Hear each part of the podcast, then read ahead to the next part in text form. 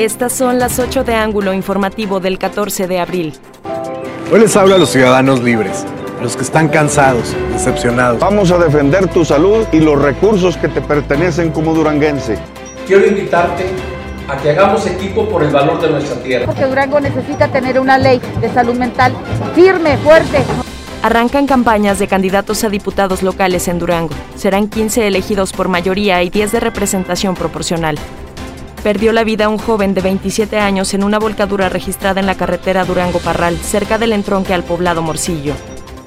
Aprobó el Senado en lo general la creación de un padrón nacional de usuario de telefonía móvil que obligará a las personas a otorgar sus datos biométricos, como huella digital e iris. Pide el presidente Andrés Manuel López Obrador confiar en el padrón. Aseguró que nunca van a llevar a cabo acciones de espionaje con la información recabada.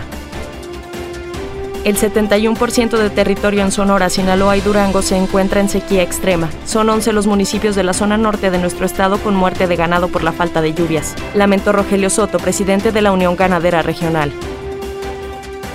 El 60% de los empresarios jóvenes en Durango tuvieron que cerrar sus puertas y migraron al comercio en línea, dio a conocer Mario Guerrero, vicepresidente de Jóvenes Canaco. Este viernes lanzarán el programa Aprende tu negocio nombró el gobernador José Rosas Aispuro Torres a Manuel Sánchez Zamudio como el nuevo titular de la Secretaría de Agricultura, Ganadería y Desarrollo Rural y a Víctor Hugo Castañeda como director general del COBAED.